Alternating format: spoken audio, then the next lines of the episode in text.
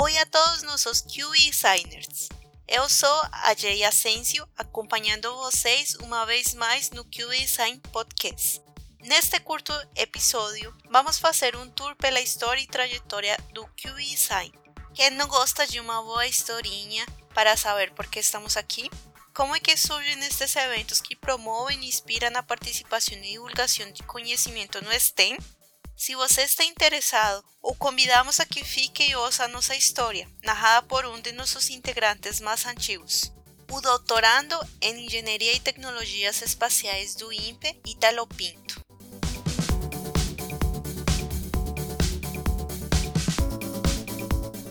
Poxa vida, Jenny, é, falar sobre a trajetória do Cube Design eu acho que não é nada fácil. Eu não sei nem se eu sou a pessoa mais apropriada para resumir esses fatos. Muito embora o Cube Design ele tenha apenas duas edições realizadas, a gente já tem muitas histórias interessantes, muitos momentos que marcaram, momentos de felicidade, de alegria, os perrengues que a gente passa. Então, resumir isso é bem difícil, ainda mais para mim, assim, que tento né, participar de quase todas as áreas ali na, na nossa organização. Então, eu espero que eu não seja tão longo na minha resposta.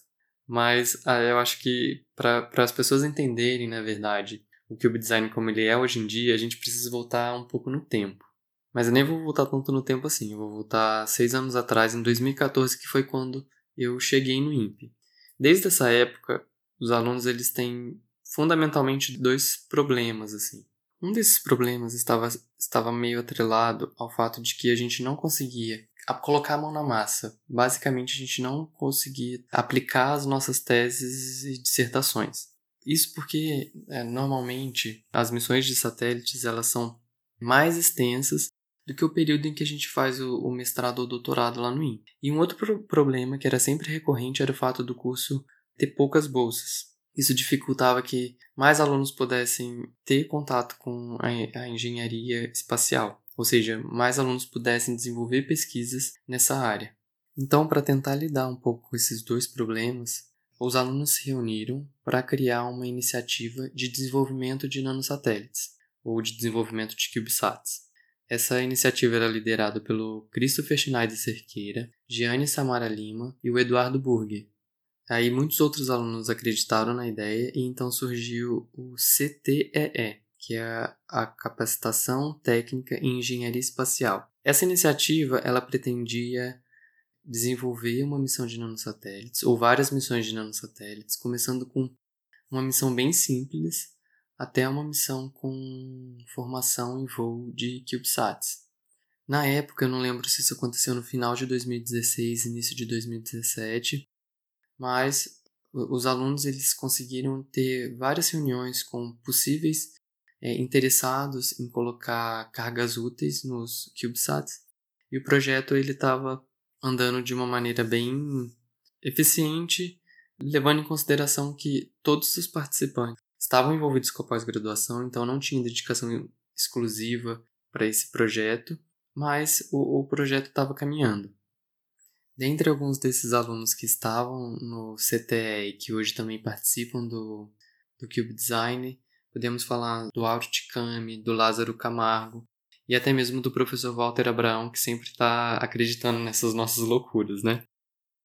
E aí, o, o CTE, ele começou a, a ganhar um pouco de visibilidade dentro até do próprio INPE. A coordenação de Engenharia e Tecnologia Espacial acreditou no projeto também. E além dessa parte de prática, o CTL também se preocupava na divulgação científica.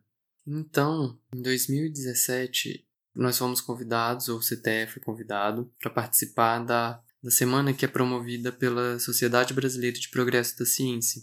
No SBPC foram realizadas algumas oficinas de CubeSats, que é uma ideia do Lázaro Camargo. E aí, essas oficinas elas ganharam bastante atenção e, e as escolas queriam levar essas oficinas para os seus alunos. E a gente começou a perceber então que as pessoas elas tinham interesse na área espacial.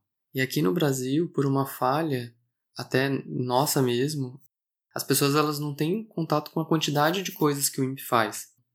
A gente percebeu ali que a gente podia ir mais além.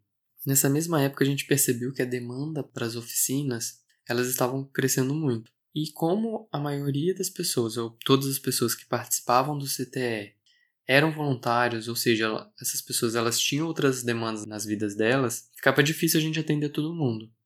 E aí surgiu a ideia da competição, porque seria uma maneira de, ao invés da gente ir para vários lugares, esses vários lugares poderiam vir até o INPE e aprender mais sobre a área espacial. Além disso, se ainda a gente proporcionasse a competição para as pessoas, elas naturalmente iriam atrás das informações para poder participar da competição. Então, como o professor Walter disse, surgiu o que a gente conhece como o Cube Design. E aí, com o Cube Design seria a hora de, uma vez que a gente trouxesse os competidores para o INPE ou trouxesse os competidores para a área espacial, esses competidores eles seriam os multiplicadores para falar para os amigos, para os avós, para os familiares que existe um setor espacial no Brasil e que é bem relevante aqui para nossa região, para nossa para a região da América do Sul, no caso. E aí a área espacial ia começar a ganhar uma importância ou ganhar mais visibilidade na, na sociedade. Mas a gente não queria que a competição ela fosse voltada somente para as pessoas que já estão na universidade, por exemplo essas pessoas eventualmente já tiveram algum contato com tecnologia. A gente queria que a abrangência fosse ampla, de modo que até as crianças do ensino fundamental pudessem participar e quem sabe ali despertar um interesse para que aquelas crianças elas não desistissem de seguir numa área tecnológica, de passar a gostar mais das ciências exatas, da matemática, da física. A gente via muitas oportunidades que poderiam ter bastante relevância na vida de cada um dos competidores, sob o ponto de vista de ser um pontapé inicial para aquela pessoa se interessar para a área espacial. Além disso, esses competidores, eles poderiam ser as pessoas que iriam multiplicar a ideia de que existe uma área espacial no Brasil e que essa área espacial é muito importante para a nossa sociedade faria com que esse, esse conhecimento chegasse, por exemplo, aos outros familiares, aos amigos, e de modo que a área espacial no Brasil ganhasse assim, mais publicidade, atenção da sociedade, né? Então, pensando em todos esses níveis, de nível escolar, de idade, a gente dividiu o Cube Design em três categorias, primeiramente, né? Que foram as categorias dos CubeSats, CanSats e MoCap. Mas, muito embora as categorias elas sejam direcionadas para uma certa idade, para um certo nível acadêmico, todas elas sempre têm algum desafio que esteja alinhado com os aspectos estratégicos relacionados com a área espacial. E por ter essa pegada, a gente gostaria que o, o Cube Design ele também fosse um evento de, de divulgação tecnológica e científica e que a partir dessa divulgação e de mais pessoas interessadas na área espacial, a gente criasse uma comunidade que tem interesse na área espacial mais forte aqui no Brasil e na América Latina como um todo.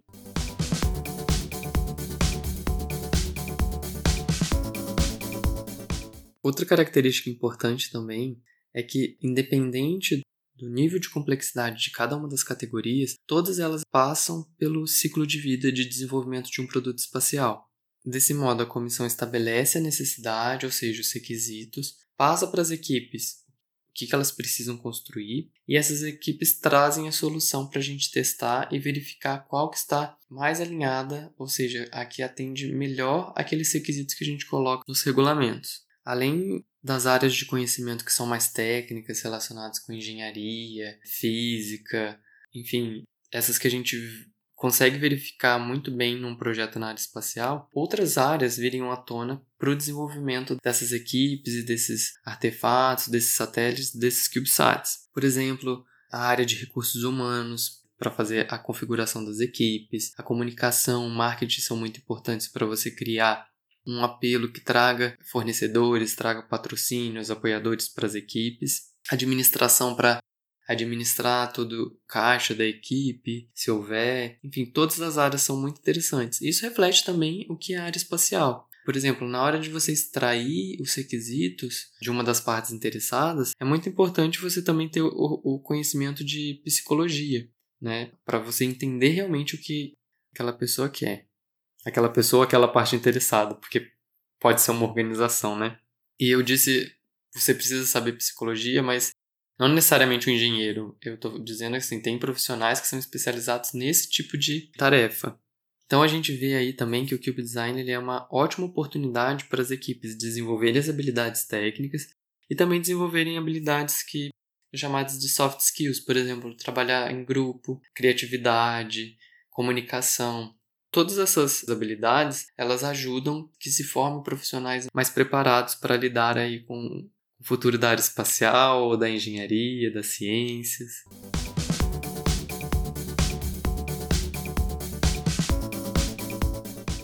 Então, voltando a falar um pouquinho das categorias originais, que elas seguem um nível de complexidade, e esse nível de complexidade ele segue a vida acadêmica das, das equipes, eu vou falar um pouquinho sobre a categoria mocap, uma das categorias que eu mais acho interessante, porque eu acho as crianças geniais.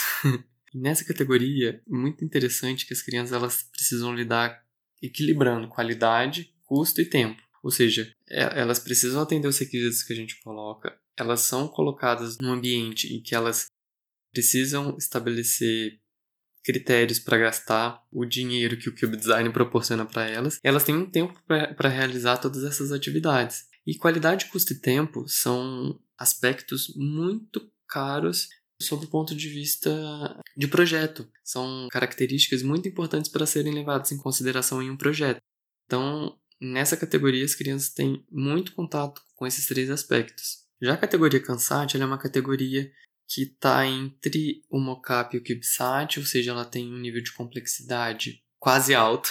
Eu não vou falar que é um, nível de complexidade médio, porque eu acho que é quase alto. Tá ali bem páreo com, com, com CubeSat. A diferença é que o, o Kansat, eles não precisam criar um, um artefato levando em consideração os testes que a gente faz no laboratório de integração e testes, o LIT.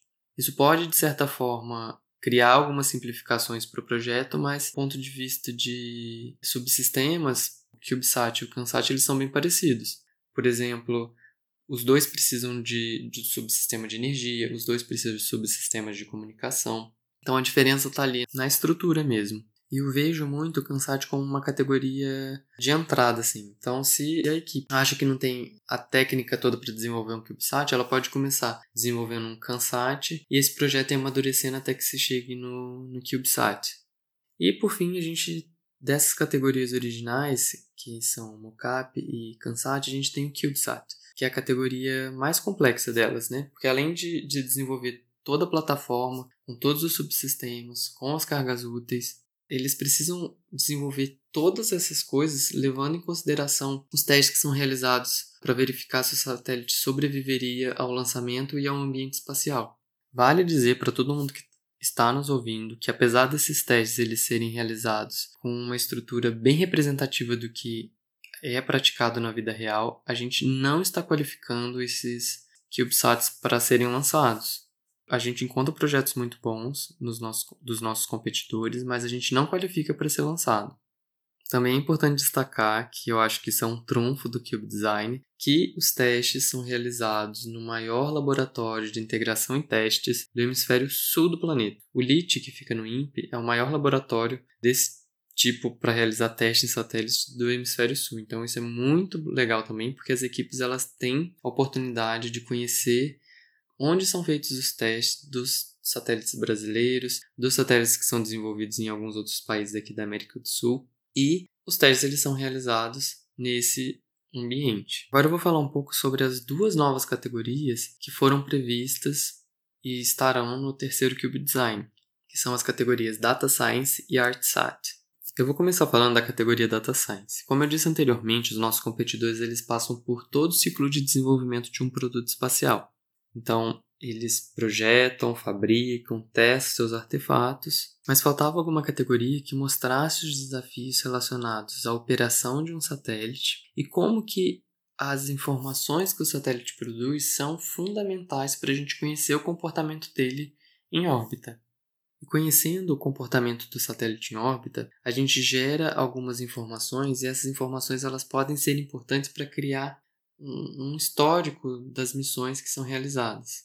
Bem, agora eu vou falar um pouquinho sobre a categoria ArtSat e eu acho que é a categoria que pode causar mais estranhamento para quem tem o, o, o pensamento só voltado para a área mais de exatas. Mas eu vejo essa categoria e a filosofia que há por detrás dessa categoria como uma parte fundamental para a gente se conectar com outras áreas do conhecimento. E isso só tem a agregar para o cube design, para a área espacial aqui na América Latina. E a categoria ArtSat ela está muito relacionada com outras maneiras da gente realizar a, a divulgação científica e atingir mais, mais pessoas para que elas se interessem pela área espacial de, de certo modo. Se a gente traçar um paralelo, a gente vai perceber que a NASA, por ela investir muito na divulgação, ela faz com que os cidadãos dos Estados Unidos é, valorizem muito a gente. Então a gente vê a NASA em filmes, vê a NASA em documentários, vê a NASA o tempo inteiro na mídia. Trazendo aqui para o contexto do Brasil, deve ter muito mais pessoas que conhecem a NASA do que as pessoas que conhecem o INPE, por exemplo. E isso porque eles estão sempre na nossa vida, seja em filmes ou mídia. E recentemente eu participei de um evento em São José dos Campos em que uma das pessoas que estava participando da discussão disse que a economia ela estava ligada a todos os aspectos. E o senhor que estava participando da mesa, ele disse que ele tinha chegado no Brasil, já tinha visto duas pessoas com camisas da NASA e nenhuma pessoa com camisa do INPE ou da Agência Espacial Brasileira. E aí isso mostra a importância da gente se conectar com as pessoas para elas valorizarem a área espacial. E a categoria ArtSat ela traz muito disso.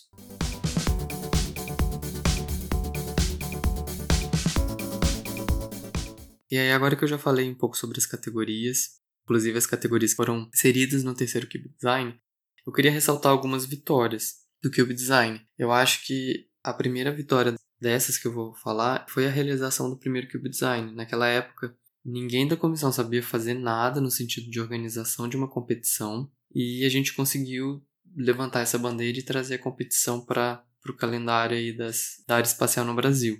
A gente ficou também muito surpreso e, e para a gente é uma vitória perceber o aumento do número de equipes na segunda edição. Na primeira edição a gente teve seis equipes e na segunda edição 21 equipes, um aumento de 15 equipes. Então a gente encara isso também como uma vitória. E o que deixa a gente mais feliz é saber que algumas pessoas que vieram na... assistir o primeiro Cube Design voltaram na segunda edição com suas equipes. E são nessas pequenas coisas que a gente vê e acredita que a gente está cumprindo nossa missão de divulgação tecnológica e científica e fortalecer a área espacial no Brasil, criando uma comunidade cada vez mais forte. A gente também fica muito feliz de saber que tem escolas públicas interessadas em participar. E a gente acredita que o Cube Design pode motivar essas crianças a seguirem a carreira acadêmica ou, ou se tornarem futuros engenheiros, cientistas, então isso é bem bacana. E por fim, eu destaco também que o fato dos nossos desafios estarem muito relacionados com problemas da sociedade acabam valorizando muita competição e, e mostrando para a sociedade que os sistemas espaciais podem ser muito úteis. Na segunda edição, os nossos desafios eles estavam relacionados com queimadas e foi bem na época que o Brasil estava passando por essas dificuldades. Então a, ali foi o momento que a gente mostrou que a área espacial deve sim ser prestigiada, valorizada, receber investimento, porque ela pode trazer muitos benefícios para todos nós.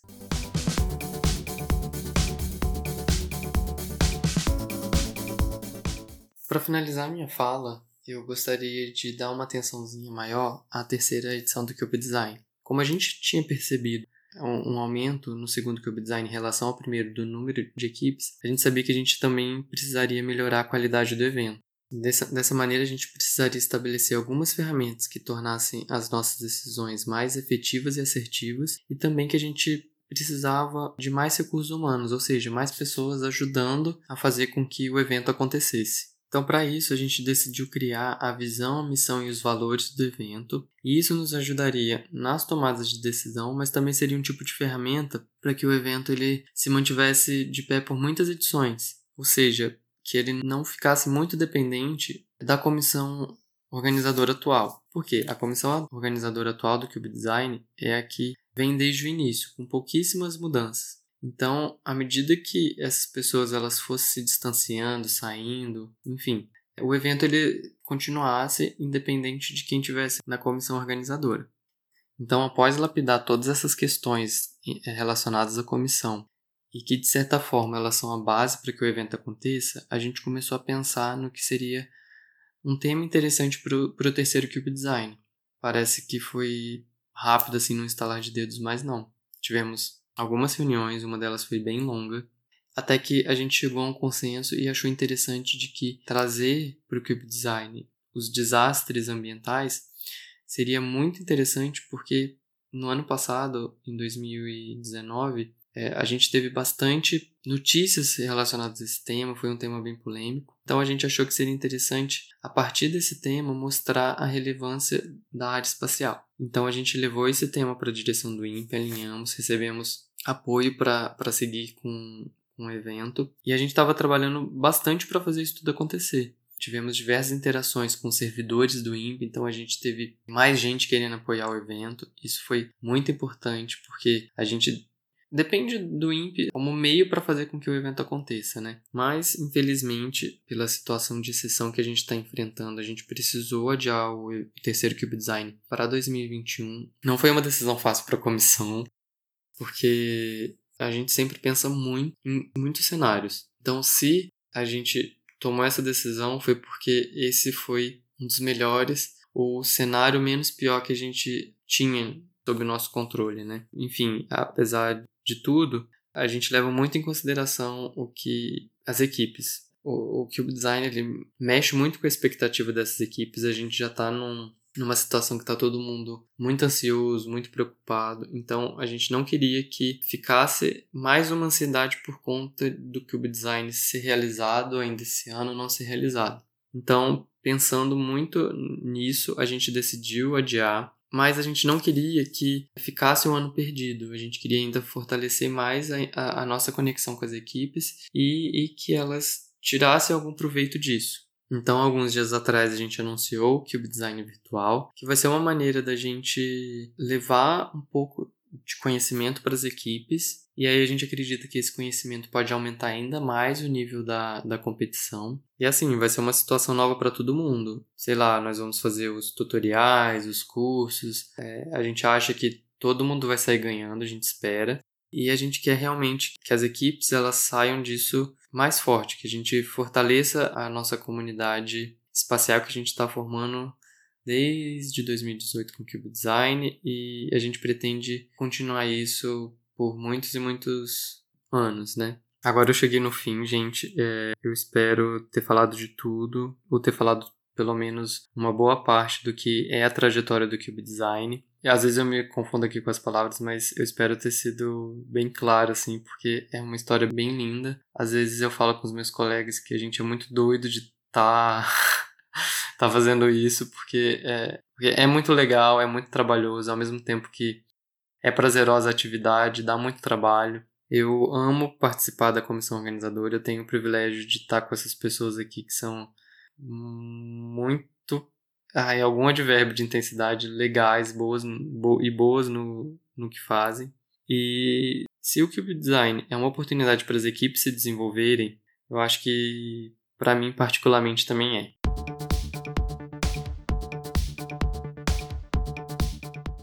Gente, hoje não temos recomendações individuais, só alguns anúncios. O primeiro é sobre a reestruturação de nosso podcast. Queremos informar que estamos trabalhando dedicadamente para ser esse instrumento de divulgação de conhecimento de ciência, engenharia e tecnologias espaciais para os entusiastas de América Latina. Também para passar a vocês narrativas lúdicas, inclusivas e descomplicadas sobre o tema. A ideia é apresentar conteúdos lúdicos e diversificados sobre o STEM. Estaremos criando conteúdos em português e espanhol, assim que fiquem ligados. Vocês poderão ter estes conteúdos com mais frequências a partir de agora. Não se esqueçam de seguir todas as nossas redes sociais e compartilhar o Design Podcast.